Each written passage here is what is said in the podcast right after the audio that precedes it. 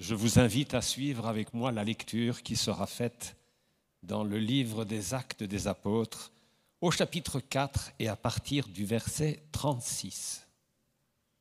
Acte 4, verset 36. Ainsi Joseph, surnommé par les apôtres Barnabé, ce qui se traduit par fils d'encouragement, un lévite originaire de Chypre vendit une terre qu'il possédait, apporta l'argent et le déposa aux pieds des apôtres. Or, un nommé Ananias, avec Saphira sa femme, vendit aussi une propriété. Avec le consentement de sa femme, il détourna une partie du prix, puis il apporta le reste et le déposa aux pieds des apôtres. Pierre lui dit, Ananias, pourquoi le Satan a-t-il rempli ton cœur que tu mentes à l'Esprit Saint en détournant une partie du prix du champ? Lorsque celui-ci était encore à toi, ne pouvais-tu pas le garder? Et même quand il a été vendu, son prix ne restait-il pas sous ton autorité? Comment as-tu pu envisager pareille action? Ce n'est pas à des humains que tu as menti, mais à Dieu. Quand Ananias entendit cela, il tomba et expira. Une grande crainte saisit tous ceux qui l'apprirent. Les jeunes gens se levèrent, l'enveloppèrent, l'emportèrent et l'ensevelirent. Environ trois heures plus tard, sa femme entra, sans savoir ce qui était arrivé. Pierre lui demanda, Dis-moi, est-ce bien à tel prix que vous avez vendu le champ Oui, répondit-elle c'est bien à ce prix. Alors Pierre lui dit, comment avez-vous pu accorder, ah, comment avez-vous pu vous accorder pour provoquer l'Esprit du Seigneur? Sache-le, ceux qui ont enseveli ton mari sont à la porte, ils t'emporteront aussi. À l'instant même, elle tomba à ses pieds et expira. Les jeunes gens, à leur entrée, les jeunes gens, à leur entrée, la trouvèrent morte. Ils l'emportèrent et l'ensevelirent auprès de son mari. Une grande crainte saisit toute l'Église et tous ceux qui apprirent cela.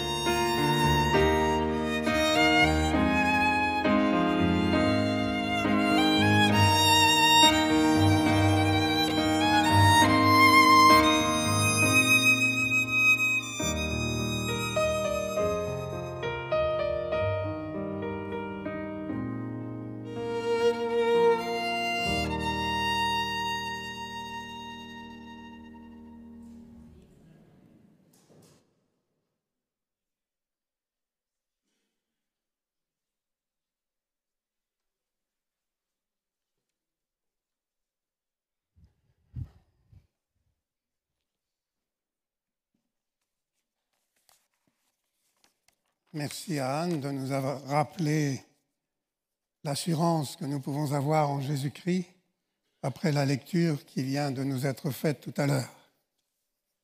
Comme nous sommes au début d'une nouvelle année, permettez-moi de vous présenter tout d'abord les vœux de, de notre Dieu, qui veut que tous les hommes soient sauvés, les vœux de Jésus-Christ, qui désire que nous marchions après lui, et les vœux du Saint-Esprit, qui veut entrer en communion avec nous.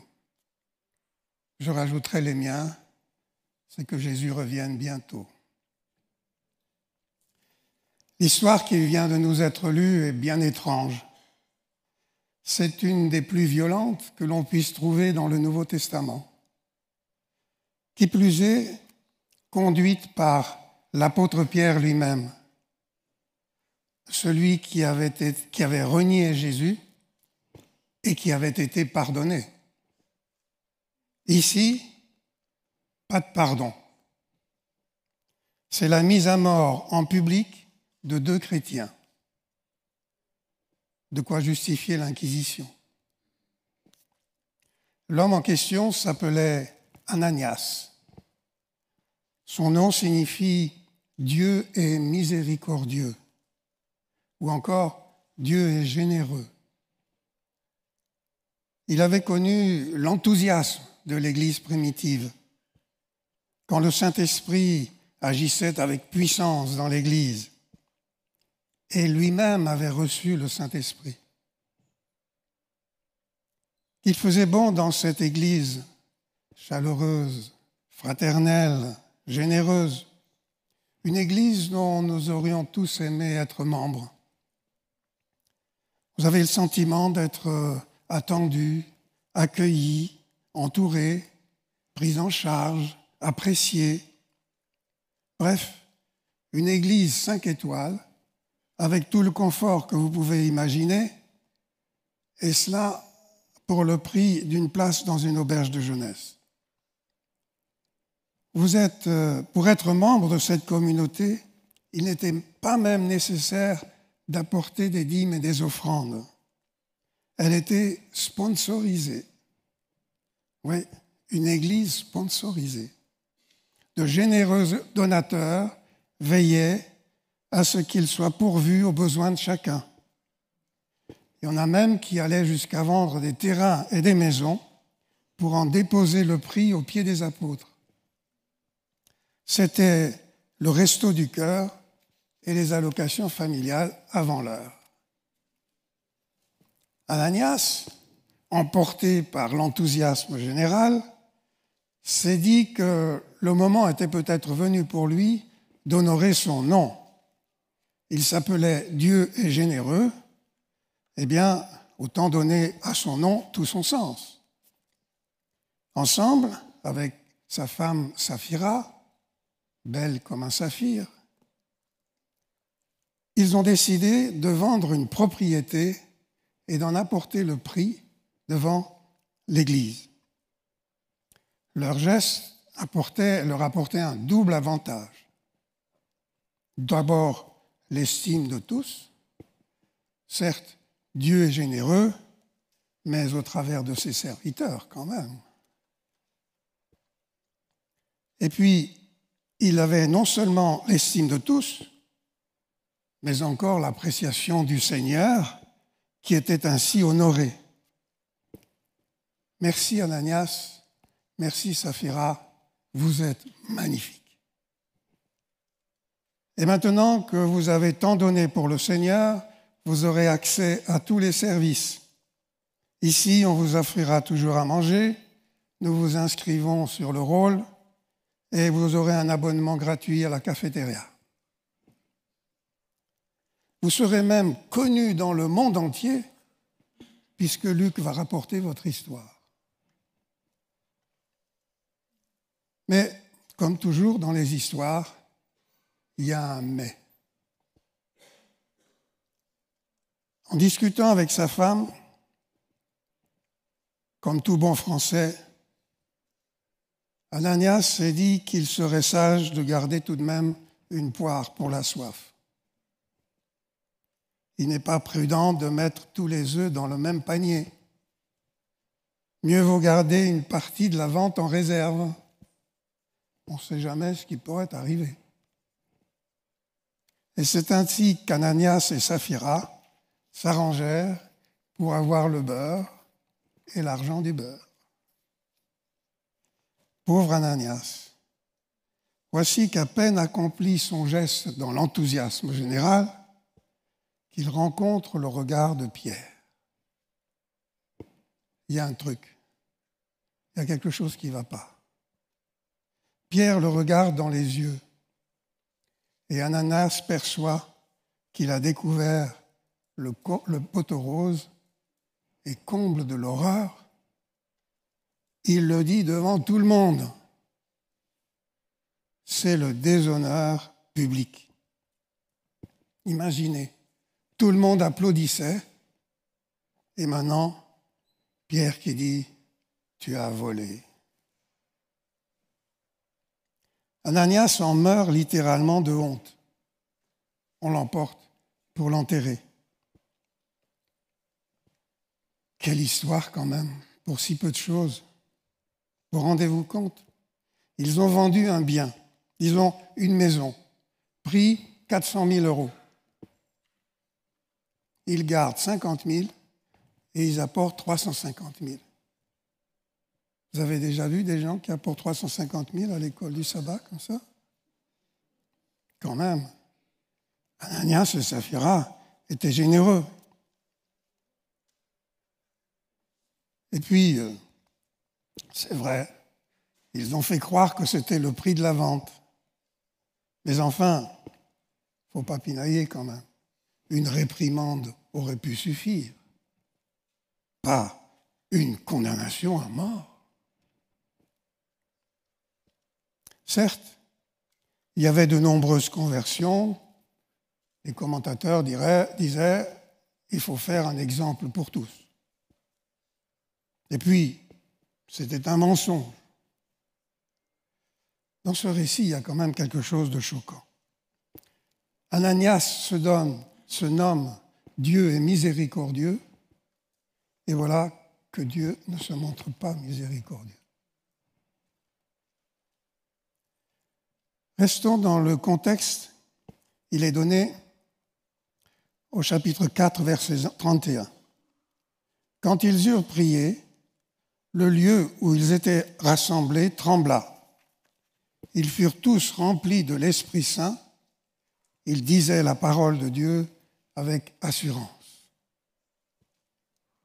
La conduite d'Ananias et de Saphira remettait en cause le don du Saint-Esprit le don ne devait pas seulement produire de l'enthousiasme, il devait aussi déboucher sur une conduite irréprochable.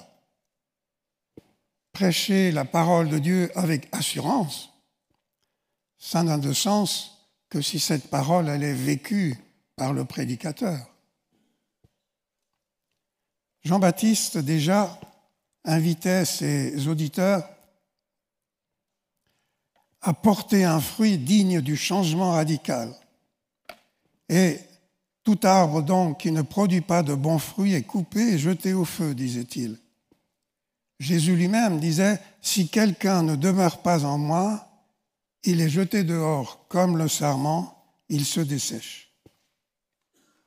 Il importait en ces temps eschatologiques que l'Église ne perçoive pas le don du Saint-Esprit comme un chèque en blanc. Le don du Saint-Esprit avait pour objectif un changement radical des paramètres de vie. Au travers des personnages, du drame qui se joue, c'est un conflit entre Satan et le Saint-Esprit. Et le lieu du conflit, c'est à la fois le cœur d'Ananias mentionné deux fois, et la place du couple dans l'Église. L'enjeu, c'est l'œuvre de Dieu. Dans le monde de la miséricorde divine, le péché ne peut pas être considéré comme une banalité. C'est une victoire, une vie victorieuse qui, accompagnée de miracles, peut produire l'enthousiasme, mais aussi la duplicité ou l'hypocrisie. On notera en passant que le don du Saint-Esprit ne brise pas la volonté de celui qui l'a reçu. Il est encore libre, libre de trahir. C'est pourquoi l'apôtre Paul disait aux Éphésiens, N'attristez pas l'Esprit de Dieu, l'Esprit Saint de Dieu par lequel vous avez été scellés pour la rédemption. On peut être dans l'Église et être perdu. Il faut se faire à l'évidence toute religion, aussi généreuse soit-elle, si elle ne vise qu'à se satisfaire, à satisfaire son ego, à se donner bonne conscience, sans la pourriture de la mort. Toute l'histoire d'Israël est là pour nous rappeler qu'on peut à la fois prétendre servir Dieu et se servir soi-même. Il en va de même dans l'histoire de l'Église chrétienne. Il suffit de perdre le sens du sacré, de banaliser la personne de Dieu. Et ce n'est pas la première fois que le peuple de Dieu est pris à partie. Israël a souvent été, hélas, un peuple infidèle, comme l'Église d'ailleurs, et s'est laissé tenter par les idoles abandonnant Dieu pour Baal ou Astarté. Pourtant, à un moment donné de son histoire, il a été un peuple qui s'est attaché à Dieu de tout son cœur et lui a offert un culte fastueux, plus encore que le nôtre, aujourd'hui. Et comme nous, il attendait avec joie le jour du Seigneur. Mais, encore une fois, il y a toujours un mais dans, les belles histoires. Le prophète Amos est intervenu comme un éléphant dans un magasin de porcelaine.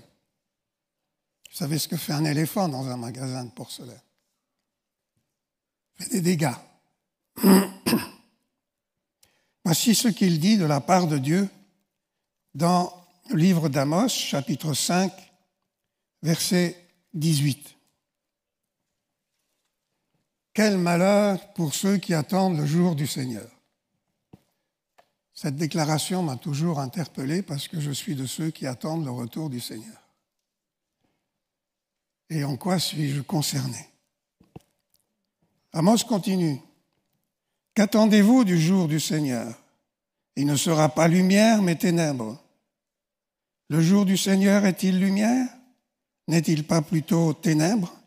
N'est-il pas obscur sans clarté? Oui, tout dépend de la relation que l'on a avec ce Seigneur que l'on attend. Et puis, il ajoute, et cela me fait frémir, il dit, de la part de Dieu, je déteste vos fêtes, je les rejette. Je ne veux plus sentir vos assemblées solennelles. Quand vous présentez vos holocaustes et vos offrandes, je ne les agrée pas. Vos sacrifices de paix et vos bêtes grasses, je ne les regarde pas. Éloigne de moi le tumulte de tes chants. Français courant dit Cessez de brailler vos cantiques. Je n'écoute pas le son de tes luttes. Quelle belle Église Une Église généreuse en offrandes, abondante en sacrifices, avec une chorale et un orchestre de lutte. Pourtant, Dieu n'en a rien cirer. Il a cette Église en horreur, sa liturgie l'horripile. Pourquoi cette violence du prophète? Parce que toute la pratique religieuse était endogène elle ne concernait que les participants. Les pauvres, les malheureux, les déçus, les absents n'étaient pas du tout dans leurs préoccupations. Pire, on les exploitait. Bien qu'absents, on acceptait leurs dîmes, leurs offrandes et l'impôt du temple. L'argent pour euh, réparer l'Église. Pas de lieu plus propice que l'Église pour satisfaire son ego et se prendre pour plus que l'on est. L'Église vous offre un public, que vous ayez un don ou pas, pour lire la Bible, pour chanter, pour prier, pour prêcher. Vous avez toujours un public qui est là, par devoir ou par fidélité. Il est facile dans l'Église de se faire plaisir sans savoir si l'on édifie ou non l'Église. Le public est assuré. Il n'en est pas de même dans l'évangélisation publique. Quand vous faites des conférences, vous ne savez pas si à la deuxième, vous aurez le même public qu'à la première. Remarquez dans quel domaine nous employons nos finances. Et quand je dis non, je ne parle pas seulement de, l'Église de, de Colomb, je pense de l'Église adventiste en général, essentiellement pour nous-mêmes. La plupart des départements sont pourvus pour notre bien-être et celui de nos enfants. Nous dépensons des sommes importantes pour pouvoir déposer nos manteaux avant d'entrer, pour nous asseoir ici une heure ou deux. Dans les cathédrales, on garde son manteau parce qu'il y fait froid. Très peu est dépensé pour l'évangélisation, la recherche des absents, pour recréer le lien avec ceux qui ont disparu de nos rangs, pour partager notre foi, pour soutenir les faibles.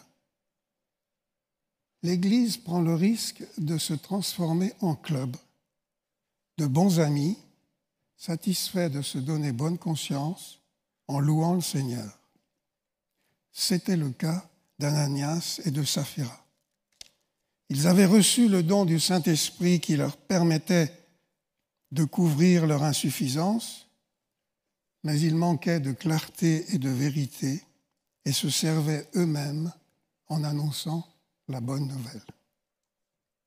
Serions-nous tentés de faire de même? Faisons un test. Comment vivons-nous la prière? Nous sommes au début d'un parcours de prière. Qu'en est-il si Dieu n'intervient pas? S'il ne fait pas le miracle que nous requérons de sa part Nous commençons par chercher une interprétation. Nous n'avons pas assez prié. Il faut prier davantage. Il faut prier plus longtemps.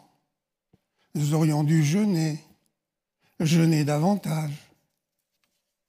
Et nous commençons à douter, à remettre en question la foi et la prière. Dieu même parfois. À quoi cela sert-il de prier si Dieu ne répond pas? Certains diront, mais si, il a répondu, il a dit non.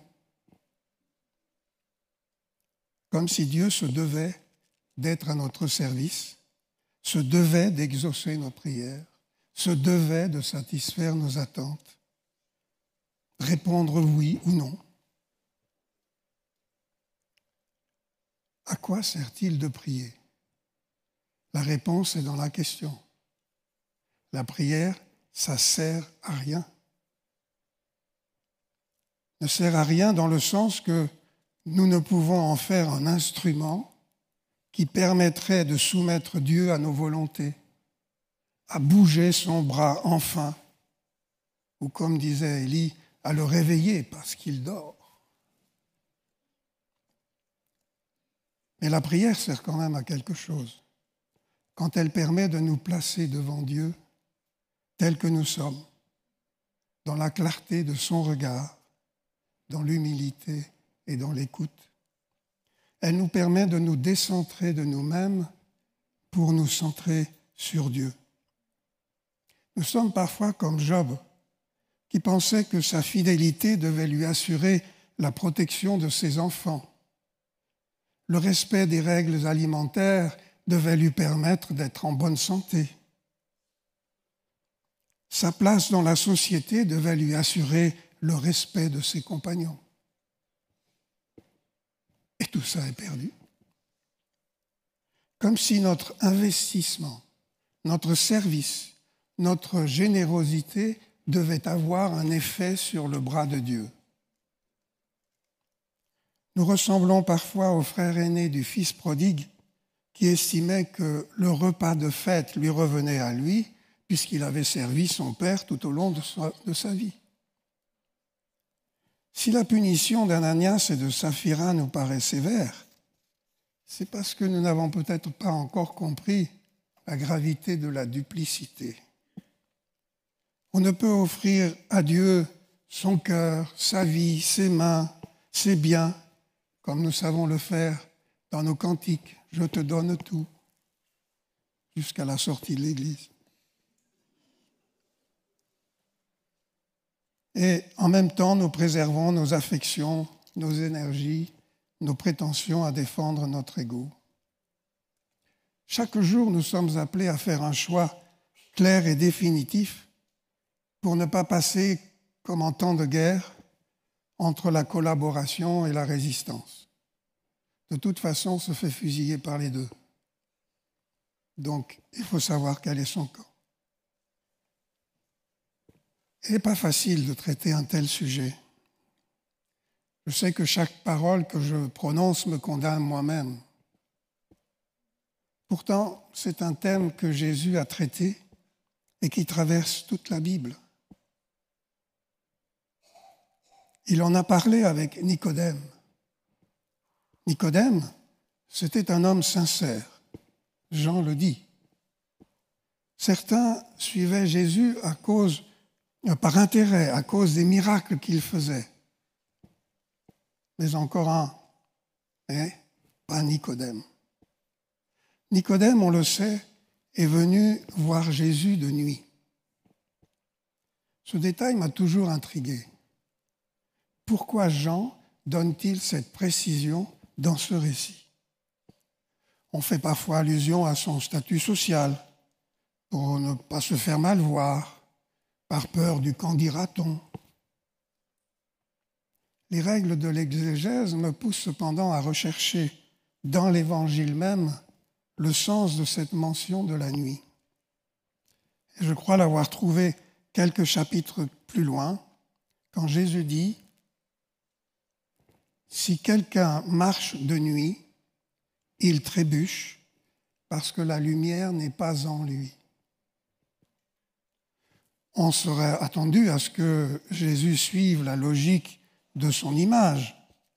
Si je trébuche la nuit, c'est parce que l'éclairage public est éteint. C'est parce que je n'ai pas mon téléphone sur moi pour m'éclairer. Non, dit Jésus, c'est parce que je manque de lumière intérieure.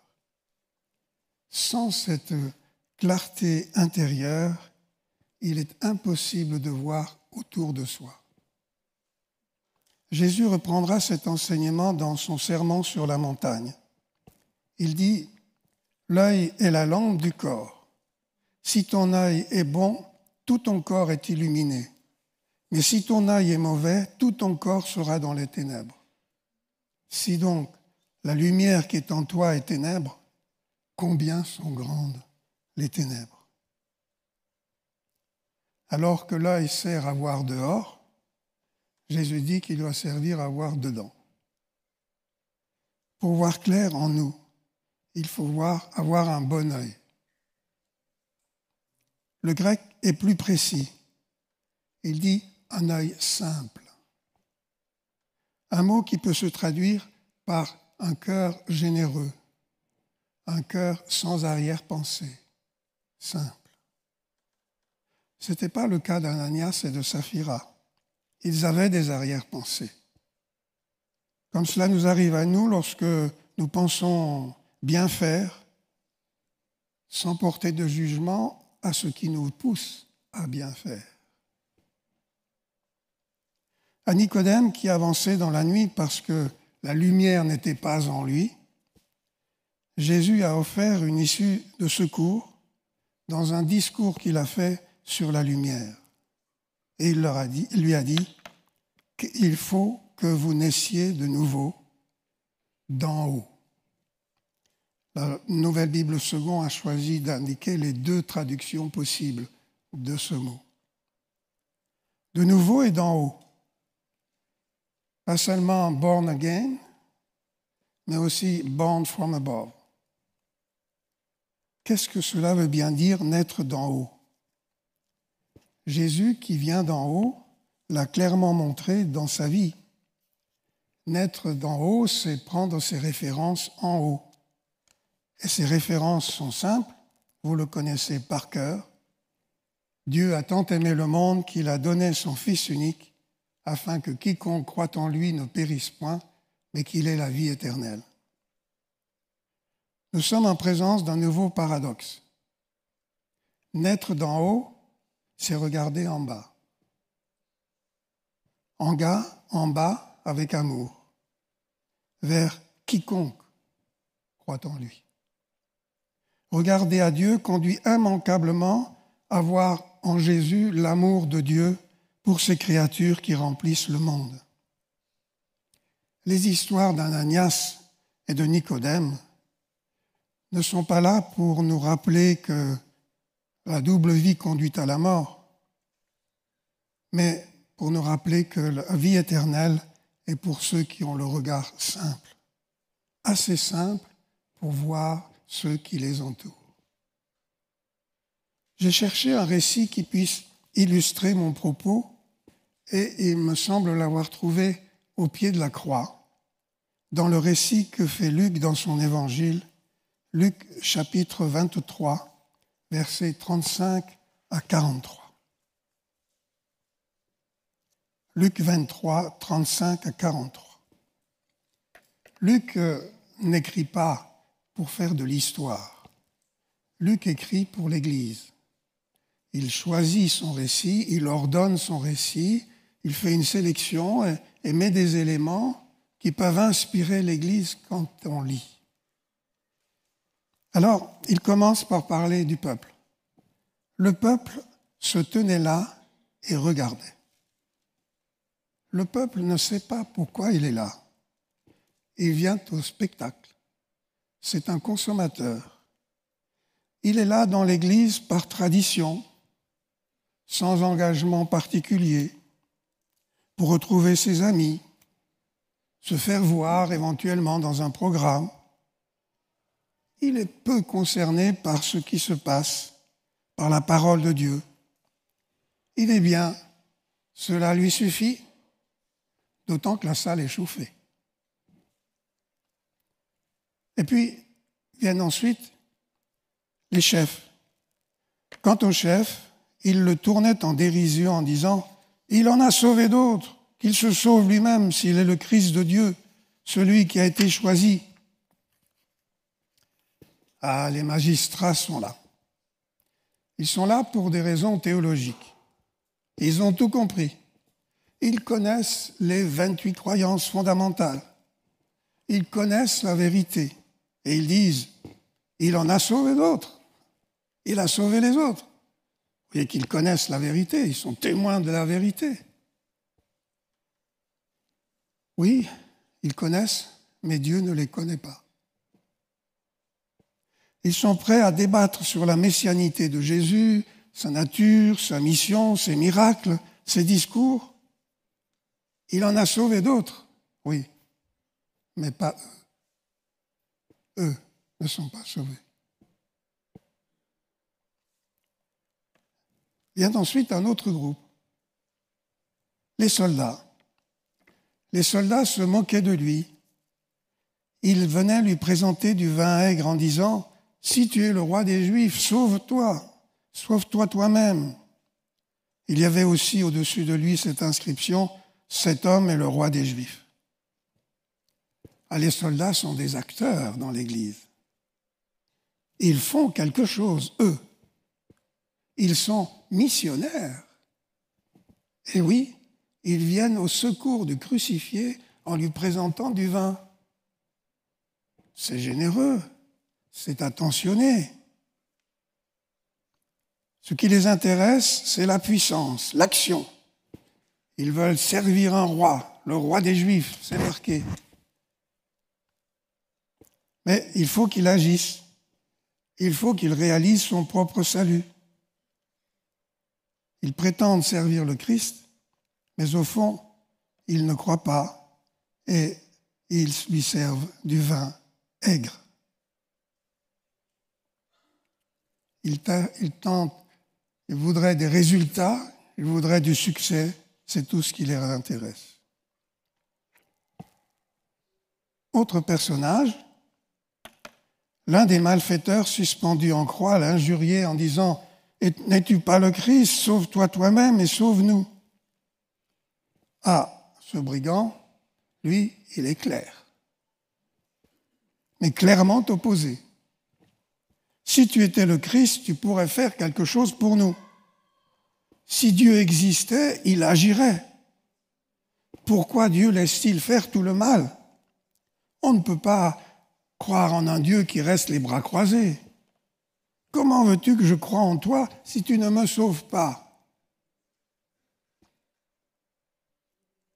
Sauve-toi toi-même et sauve-nous. Mais l'autre le rabroua en disant, N'as-tu donc aucune crainte de Dieu, toi qui subis la même peine? Pour nous, c'est justice, car nous recevons ce qu'ont mérité nos actes. Mais celui-ci n'a rien fait de mal. Le second brigand est le seul qui voit clair. On fait souvent référence à ces dernières paroles adressées à Jésus et à la réponse de Jésus. Et il disait, Jésus, souviens-toi de moi quand tu entreras dans ton règne. J'aimerais cependant m'arrêter à ces avant-dernières paroles. Si vous imaginez le lieu, vous avez un brigand, Jésus et un brigand. Pour que ce brigand puisse voir l'autre brigand, il faut qu'il dépasse Jésus et regarde de l'autre côté. Il voit donc au-delà de Jésus et au-delà de tous ceux qui l'entourent, son premier intérêt, c'est son compagnon. Il tente de toucher son cœur en lui montrant ce qui lui manque. D'abord, la crainte de Dieu. Ce sens du sacré qui impose une limite à la convoitise humaine. Pas de sens de sacré, pas de relation possible avec Dieu. Comme le disait le, grand Rudolf Otto, il n'y a pas de religion sans ce lumineux, ce mystère qui impose respect, retenue, silence, humilité. Toi, tu es sur la croix Qu'est-ce que tu as à dire? Tu méritais d'être là. Et il le dit lui-même en s'associant à lui. Pour nous, c'est justice. Certes, lui aussi avait oublié cette crainte. Ils avaient tous deux mené une vie loin de Dieu. Et maintenant, à la fin de sa vie, il veut renouer avec Dieu en engageant son compagnon à faire de même il fait un pas décisif dans la repentance. Il reconnaît avoir mal agi. Nous avons ce qu'ont mérité nos actes. Il rentre en lui-même, il se repent. Il se soucie de son compagnon et parle en nous pour l'inviter, pour tenter encore de le sauver. Après seulement, il emploie la première personne du singulier il ne peut pas s'engager à la place de son camarade. Avant, il parlait en nous, maintenant, il parle en je et s'adresse à Jésus en lui disant, Souviens-toi de moi quand tu entreras dans ton royaume. Ce verbe est en grec à l'imparfait. Luc ne donne donc qu'un résumé du discours. Il disait beaucoup de choses, et en particulier il reconnaît Jésus comme roi et Seigneur.